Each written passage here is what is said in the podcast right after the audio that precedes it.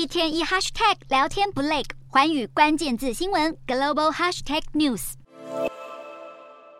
德国首都柏林大街小巷挤满抗议人潮，平时繁忙的车站与机场则是杳无人烟。德国通膨肆虐，物价飙涨，民众难以忍受。经历长达好几周的示威罢工后，德国国营事业员工终于在当地时间二十三日谈判成功，向雇主争取到加薪与补贴。德国内政部长费瑟声明大赞国营事业劳资双方达成良好公平的工资协议。根据协议，自二零二四年三月起，两百五十万名国营事业员工的薪水将增加五点五趴，等于是每个月月。薪增加至少三百四十欧元，约新台币一万一千五百七十元。此外，自今年六月开始，政府还将分期支付三千欧元，约新台币十万两千零八十四元的免税通膨补偿金，协助民众因应不断飙涨的生活成本。尽管国营事业员工已经接受这项协议，另一大主导罢工的团体德国服务业工会依然没有放弃抗争。德国服务业工会近一个月来已经发动机场、铁路、邮政和医疗机构员工的大规模罢工，要求工资增加至少十点五趴。当地时间二十三日，德国柏林布兰登堡布朗德机场警告，机场地勤人员将在二十四日展开为期一整天的罢工。当天自这座机场起飞的航班全部取消，员工们要求资方尽快回应加薪以及加班津贴的诉求，否则交通停摆的惨况将持续下去。